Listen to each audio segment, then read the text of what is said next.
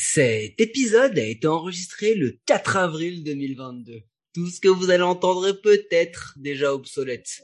Compte plein, de retrait, play ball.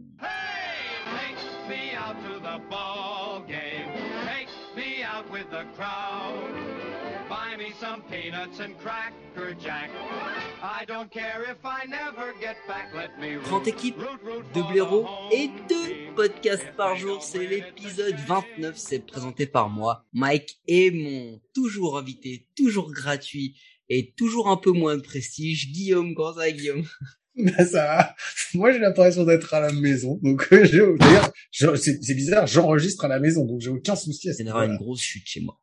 Au Ouais, gîte clair, de la fin de ça. cycle, on vous fait croire tous les ans que c'est fini, qu'il faut passer à autre chose avant de vous doucher froidement et de vous rappeler qu'ici on est fort, même quand on triche pas. Bienvenue chez les Houston Astros.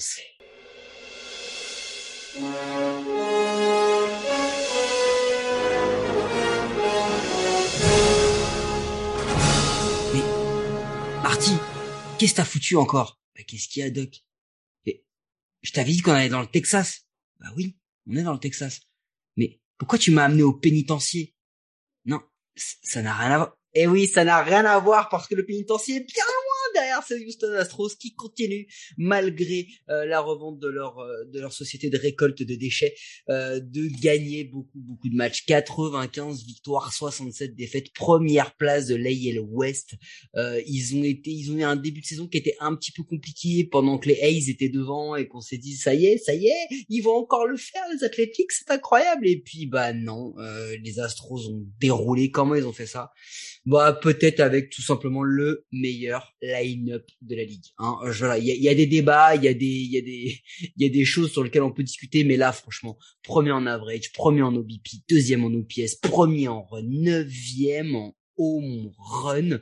Euh, c'est le meilleur line-up offensif de l'histoire de la vie. Hein. Et au moins peut-être de 2021, c'est sûr. Mais sinon, c'est l'un des plus complets, certainement fielding euh, et, et batting, peut-être un des plus complets de ces 20 dernières années. Franchement, il a été incroyable. Carlos Correa, All-Star, Gold Glove, cinquième au vote de MVP, Platinum Glove Award, Fielding Bible Award. Je sais même pas c'est quoi ces awards, mais il les a eu, donc du coup je les cite. Euh, 7,2 de boire, il a frappé à 2,79, 3,66, 485. Il frappe 92 RBI. Il a un pourcentage de walk à 11,7. Une fois sur 10, le mec, il te chope un bébé. C'est quand même assez incroyable. Euh, euh, Kel Tucker.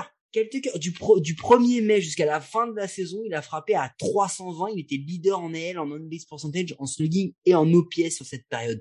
20e au vote de MVP. War à 5-7, 30 home run, 92 RBI, OPS à 917. Et on pourrait faire plus long parce que il y a eu il y a eu Correa, il y a eu Tucker, mais il y a eu Altuve, il y a eu Gurriel, il y a eu Alvarez, Brantley, McCormick, Shaw, Bregman, ils ont tous minimum une war à deux. Rendez-vous compte, tous ces gars-là ont une, une war à deux. Il y a des line-up comme ceux des Orioles où il n'y a pas un mec, s'il y en a un, allez un, Mullins, un mec au-dessus de la war à deux. Non mais c'est complètement, c'est complètement un truc de malade. Et puis en plus quand je vous disais qu'ils ont réussi à défendre comme des oufs, euh, American League Gold Glove Team. Gold Glove Team, ok? Ils ont quand même le record en American League du nombre de nominations au, au Gold Glove. Mais ils ont pas fait que ça parce qu'au pitching, ils ont quand même une rotation qui a été assez surprenante, on s'y attendait pas. Lance McCullers era à 3-16, euh, 10-26 de, de K9, euh, euh, de, de K par 9, euh, un, un bébé par 9 de 4,2, 3,3 de, de, de, War. Euh, Enfin, c'est tout ça sur 28 matchs seulement. Euh, c'est assez assez ouf quand même. C'est la première des lanceurs des Astros, mais seulement la cinquième de l'équipe. On vous l'a dit, hein, le line-up était tellement ouf. Ryan Presley aussi, hein, lui qui a quand même un, un pourcentage de, de, de K par 9 à 11,39, 1,83 de bébé par 9. Euh, il a il a fait des, des, des records en carrière sur sur ses, ses, ses wars et ses saves avec 26 saves. Bon, c'est pas aussi impressionnant que le line-up, mais la rotation était quand même assez bonne avec Garcia et Urquidy en plus de de McCullers. Plus dur au niveau du, du bullpen qui est plutôt euh, down, down 15 des stats alors que la starting rotation est plutôt top 10 dans la plupart des stats. Euh, et, et donc ils ont eu une belle saison. Ils finissent premiers. Euh, qu'est-ce qu'ils ont fait à la trade deadline? Ils ont été récupérés euh, le releveur Phil Maton contre contre euh, Miles Straw qui est parti chez les Guardians. Je m'en tout tellement Tellement ils ont fait, ils avaient un line-up incroyable. J'ai deux trois joueurs qui sont en train de me passer par la gorge. C'est très bizarre comme phrase. Euh, ils ont aussi été récupérés euh, Yimi Garcia, releveur des Marlins, euh, Kendall Graveman et Rafael Montero euh, des, des Mariners contre Abraham Toro, euh, qui est le gagnant de ce trade. On pourra vous le dire que cette année parce que on, on sait pas trop en vrai. Euh, Pecota les prévoyait quasiment là où ils se sont placés, 93 victoires, 69 défaites, premier. donc qu'est-ce qu'ils ont fait les Astros? Ben ils ont fait ce qu'ils ont fait de mieux. Ils sont arrivés en World en post-season et puis ils ont commencé à mettre des piles parce que c'est ce qu'ils font de mieux les Astros on dit qu'ils sont nuls c'est la fin c'est la fin de cycle et tout ils finissent premiers ils arrivent en post-season salut les White Sox vous êtes les meilleurs de la Central allez 3 euh, trois victoires acquises avec au moins quatre runs d'avance. Donc tu vois, ils ont pris une pause à un moment, ils leur ont laissé un match aux White Sox et puis après ils les ont balayés. Les, les Red Sox 4-2, on en a parlé hier, quasiment même tarif 36 runs en 6 matchs, juste un. Juste ça. Je vous laisse faire le calcul de combien de, runs ça fait. Euh, Guillaume est déjà en train de saigner du nez. World Series, là, ça a été plus difficile. Ils perdent 4-2 face aux Braves. Le, le batting average, il est à 224. Euh, et du coup, bah, pour une fois, le line-up a pas compensé le bullpen qui était un peu avec des hauts et des bas. Et surtout une rotation qui avait un petit peu plus de mal, euh, surtout avec McCullers plus là, je crois. Euh, ils, ils mettent seulement 20 runs en 6 matchs versus 36 face aux Red Sox. Ça a été, ça a été une grosse défaite pour les Astros qui vont peut-être devenir les Dodgers de demain à force de perdre en World Series. Mais ça, c'est une autre histoire. Guillaume, pendant que je reprends mon souffle, est-ce que tu veux rajouter quelque chose sur cette saison des Astros? Bah ouais, ce qui est fou, c'est que en fait, euh, à chaque fois, comme tu dis, on les voit euh, au fond du trou parce que ça va, on se dit ça va être la dernière saison, et non. Et ça, ils le réussissent encore cette année, enfin l'année dernière, la saison dernière, ils le réussissent alors que Verlander, il est toujours pas revenu, qu'ils ont perdu, euh, qu'ils ont perdu George Springer, que Bregman, il est pas aussi dominant qu'il Il a été blessé une partie de la saison. exactement, il est pas aussi dominant que dans les saisons précédentes. Et même chose pour le trouver, quoi.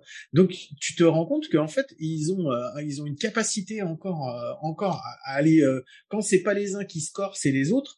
je veux dire, Yuli Gurriel, il a jamais été aussi bon que quand les autres étaient mauvais, tu vois. C'est un truc de fou, quoi. Michael Brantley, il a été un peu, un peu moins bon que les autres années, mais c'est quand même dingue. Et, et j'ai anticipé un petit peu, mais malgré la perte de Correa, je pense que la saison prochaine, il va falloir encore faire attention. Spoiler alert, spoiler alert, puisque fin de la post-season place à la off-season.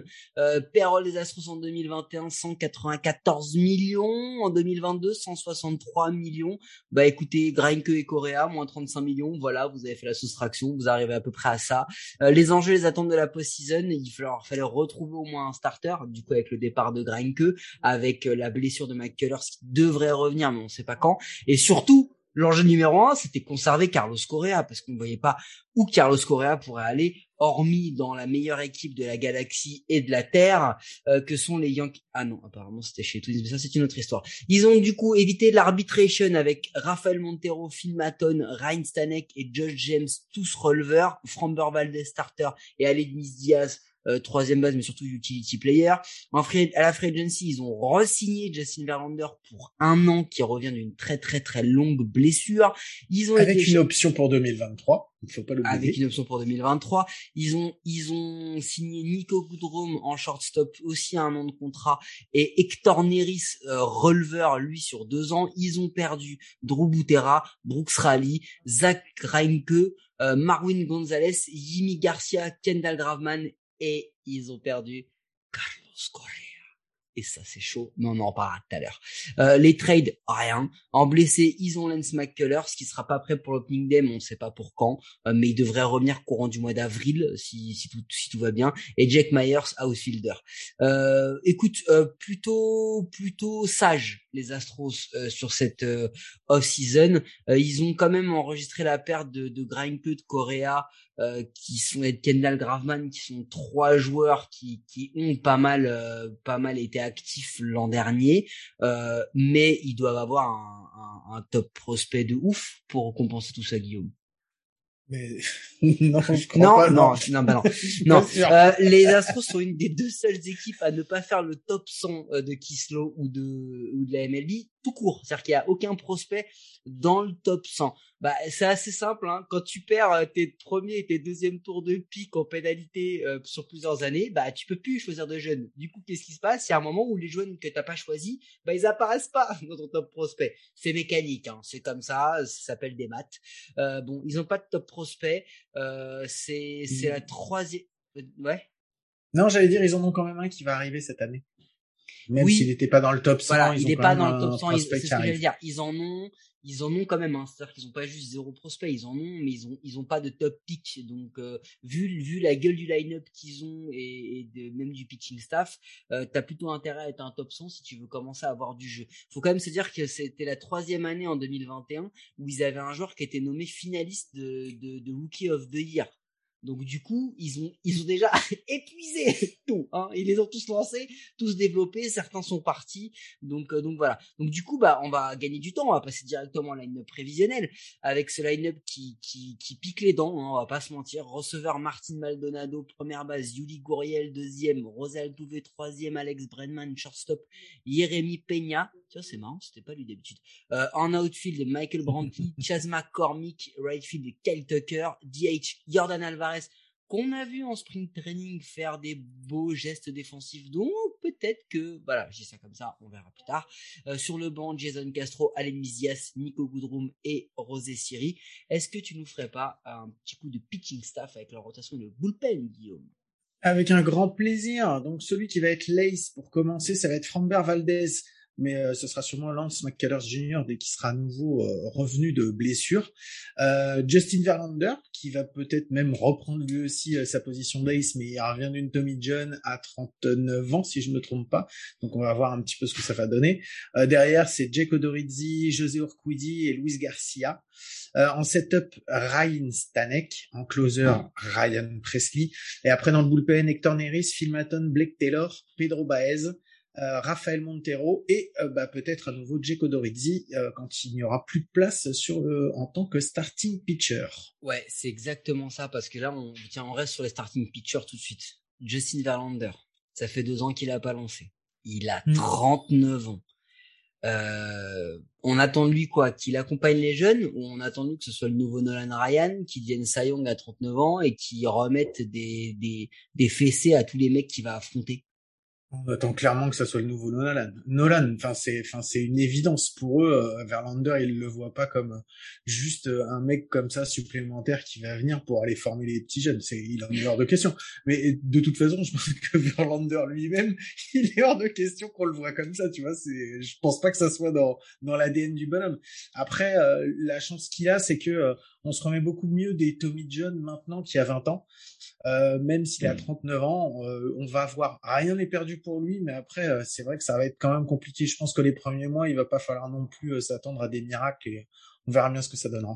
Non, mais je pense qu'on peut s'attendre à des miracles hein, quand on parle de Verlander, parce que si Ouais, aussi il revient après deux ans d'inactivité, c'est que lui-même a quand même pris le risque de se retrouver sans contrat, sans avoir lancé depuis deux ans. C'est qu'il est quand même plutôt sûr de ce qu'il va faire et de, ce qui est, de, de- et de comment il va revenir.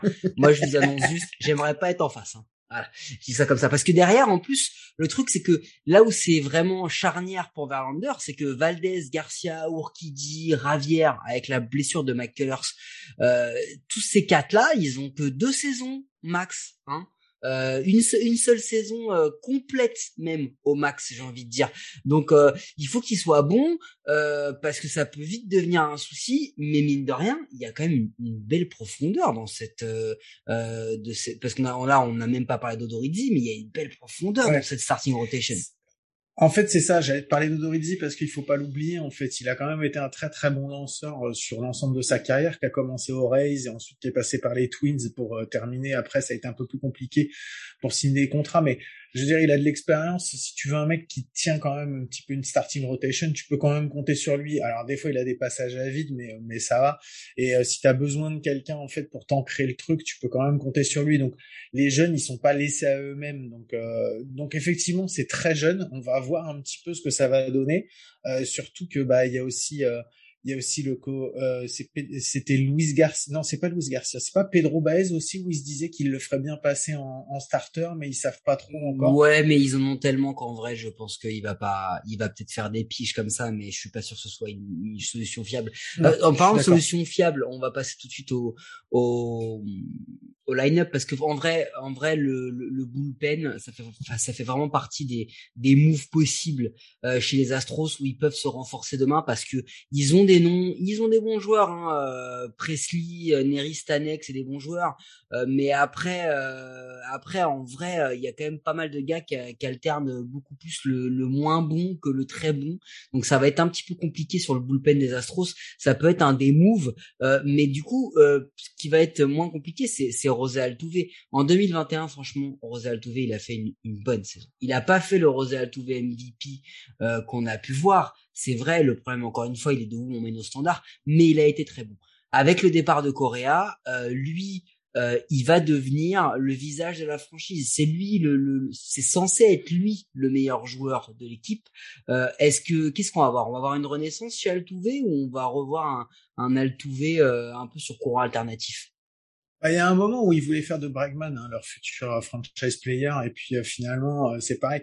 Je pense que Altuve Bregman c'est un peu la même chose en fait. À partir de 2020 ils ont eu des saisons euh, derrière qui ont été, enfin jusqu'en 2019 ils marchaient sur l'eau les deux. à partir de 2020 ça a commencé à être un peu plus compliqué. La saison 2021 blessure, on revient, on n'est pas très très bon mais on reste quand même dans la moyenne. Quand tu deux doigts t'es pas excellent, mais on attend beaucoup plus de ces deux joueurs. Moi, j'espère qu'Altuve, il va pouvoir continuer euh, sur la lancée qu'il avait l'année dernière et qu'il va revenir, redevenir ce, ce deuxième base excellent et euh, qui, est capable de te frapper tout et n'importe quoi et qui, quand il est promis sur ton, dans, dans ton line-up, tu sais que tu vas avoir quelqu'un sur base automatiquement, quoi. Ouais, parce que en plus de ça, euh, il y a un truc, c'est que maintenant que t'as plus Correa, euh, les Bregman, Brantley, Gouriel, Alvarez, euh, c'est leur niveau en fait qui va déterminer si les Astros peuvent se passer ou pas de Correa. Parce que en vrai, euh, et on parlera de Kelly Tucker après, parce que pour moi, euh, ils ont pensé à Bregman à un moment, mais c'est plus lui. Euh, ils pensent à Kelly Tucker pour demain. C'est lui hein, qui vont placer maintenant euh, au devant de la franchise pour le futur. Euh, il, il, faut que, il faut que eux soient au top. Les quatre qu'on a cités, les Bregman, Brantley, Goriel, Alvarez, euh, parce que, euh, bah parce que derrière, euh, il y a des petits jeunes qui poussent, mais on les a pas encore à dispo vraiment au, au top. Quoi. Ouais, je suis d'accord avec toi, mais il faut pas oublier que Correa, sa saison ou l'année dernière, c'est lui qui marchait sur l'eau et qui l'a tenu et porté ah oui, les, les Astros il y a eu des années précédentes, les saisons précédentes, où il était, on s'était posé des questions aussi parce qu'il était beaucoup moins performant que sur ses premières années. L'année 2017, il était excellent. Alors, je sais pas pourquoi. Euh, après 2018, 2019, il a commencé à baisser un petit peu au niveau du, euh, au niveau du rendement. Et là, il est revenu à un niveau qui est top. Donc, euh, les autres étaient quand même là. Hein. Euh, Brantley, euh, même si c'est pas non plus, c'est pas le joueur flamboyant. Ah mais attention, tu, tu peux compter sur lui. Hein. J'ai jamais dit qu'il n'était pas là. Moi, ce que je te dis, c'est que justement et il faut qu'ils continuent à être là parce que ouais. là, on parle de mecs qui sont pas forcément tous très jeunes ou alors euh, qui ont des qui ont des lacunes. Je veux dire, Jordan Alvarez défensivement, ce qu'on a vu jusqu'à maintenant, ça fait flipper. Donc euh, donc euh, il va falloir s'améliorer. Et il y en a un autre sur lequel on se posait énormément de questions, c'est Jeremy Peña. Euh, parce que lui, il va devoir remplacer le meilleur joueur de la saison dernière, euh, Carlos Correa. Euh, ils n'ont pas été capables de le renouveler. Ils ont mis tellement de temps à le renouveler qu'ils ont du coup signé aucun free agent. Donc ils sont tous partis ailleurs. Je suis même pas sûr qu'ils avaient envie de les payer vraiment les autres free, les autres free agents. Du coup, ils vont lancer Jeremy Peña qui est top prospect des Astros, mais c'est pas clairement pas un top prospect de la MLB. Donc ça va être, euh, est-ce que c'est quoi? Ça va être, ça va être plus dur pour lui avec les attentes qu'on a. Ou finalement il y a tellement de joueurs à côté qu'au final, il peut y aller tranquille. On va pas non plus lui demander euh, monts et merveilles. Bah, c'est pas y aller tranquille, mais enfin, j'avais, j'ai lu un, il y avait Ken Rosenthal qui a fait un, article dessus et, euh, et je vais me permettre de le citer parce qu'il est beaucoup mieux informé que moi. Et il disait que dans le dans l'ensemble des joueurs des, dans l'ensemble des joueurs des Astros, euh, en, en, discutant avec eux, ils m'ont dit que Jérémy Peña c'était une superstar en puissance. Alors après, faut tout mettre en perspective, hein. mais euh, je pense que voilà, si euh, s'il arrive à se fondre dans l'effectif et qu'il est euh, alors, on lui, je pense qu'on va pas lui demander d'être coréa tout de suite. Et déjà qu'il arrive à jouer, qu'il fasse ses, euh, qu'il fasse ses defensive plays, qu'il prenne son, son temps, euh, son temps au bâton. Mais après, tu ne peux pas demander de toute façon à un petit jeune comme ça, hormis Franco, d'être tout de suite le patron, le patron de ton line-up, c'est pas possible. Non, mais c'est sûr. En tous les cas, ce qui est certain sur les Astros, c'est qu'on leur promet la reconstruction depuis trois ans maintenant et que ça fait trois ans qu'ils déboîtent presque tout le monde. Euh, qui sont là en ALCS quasiment à chaque fois ou en World Series. Donc, euh, donc si vous voulez aller voir ça, le Tropicana Field est prêt à vous recevoir. Mais pour cela, il faudra passer par l'entrée principale qui n'est autre que l'ancien lobby de l'Union Station de Houston. Donc, ne ratez pas votre train. C'était la blague de la journée. Et pour pas rater autre chose, il est l'heure des pronos de l'équipe avec nos partenaires de Parion à tort, le seul site de Paris sportif qui vous assure de perdre de l'oseille. Alors, Guillaume, qu'est-ce qui vous fait les Astros cette année? Bah, ils vont remporter leur division. Je, j'aimerais bien te dire que c'est les Mariners qui vont la remporter, mais je pense que c'est les Astros qui vont la remporter. Les Mariners me paraissent encore un peu jeunes. Et après, derrière, les Angels, de toute façon, ils vont tout flinguer. Les Rangers euh, seront peut-être meilleurs que les Angels. Et, euh, et bah, on verra bien on n'est pas là pour faire les pronostics de la division. Guillaume, oui, mais moi je les ai pas fait, donc c'est eh ben, pour ça que je avec, avec la rajouter. Tu, tu, tu, tu, tu, je prends en otage. Non, voilà, tu prends en otage les gens. C'est pas vraiment les émissions, parce que moi je te coupe le micro, j'en ai rien à foutre. Euh, les, les Astros, je les ai mis deuxième parce que j'ai envie de croire à du changement, j'ai envie de croire à un renouvellement avec les Mariners. Donc je prends ce pari, euh, mais très clairement, si on devait faire bras ou pas bras je suis pas sûr que je les mettrais deuxième. pouvez nous écouter sur toutes les bonnes applis de podcast. Et ça, c'est peut-être la seule chose sensée que j'ai dit depuis le début. N'hésitez pas à vous abonner, nous donner une note et un commentaire. Cela nous aide à rendre le baseball et notre émission plus visible en France. Vous en avez l'habitude, mais c'était le dernier jour. C'est le premier épisode du dernier jour des comptes pleins. Allez vite, écoutez le deuxième et le dernier qui est certainement le meilleur. Euh, et euh, merci Guillaume, merci à tous.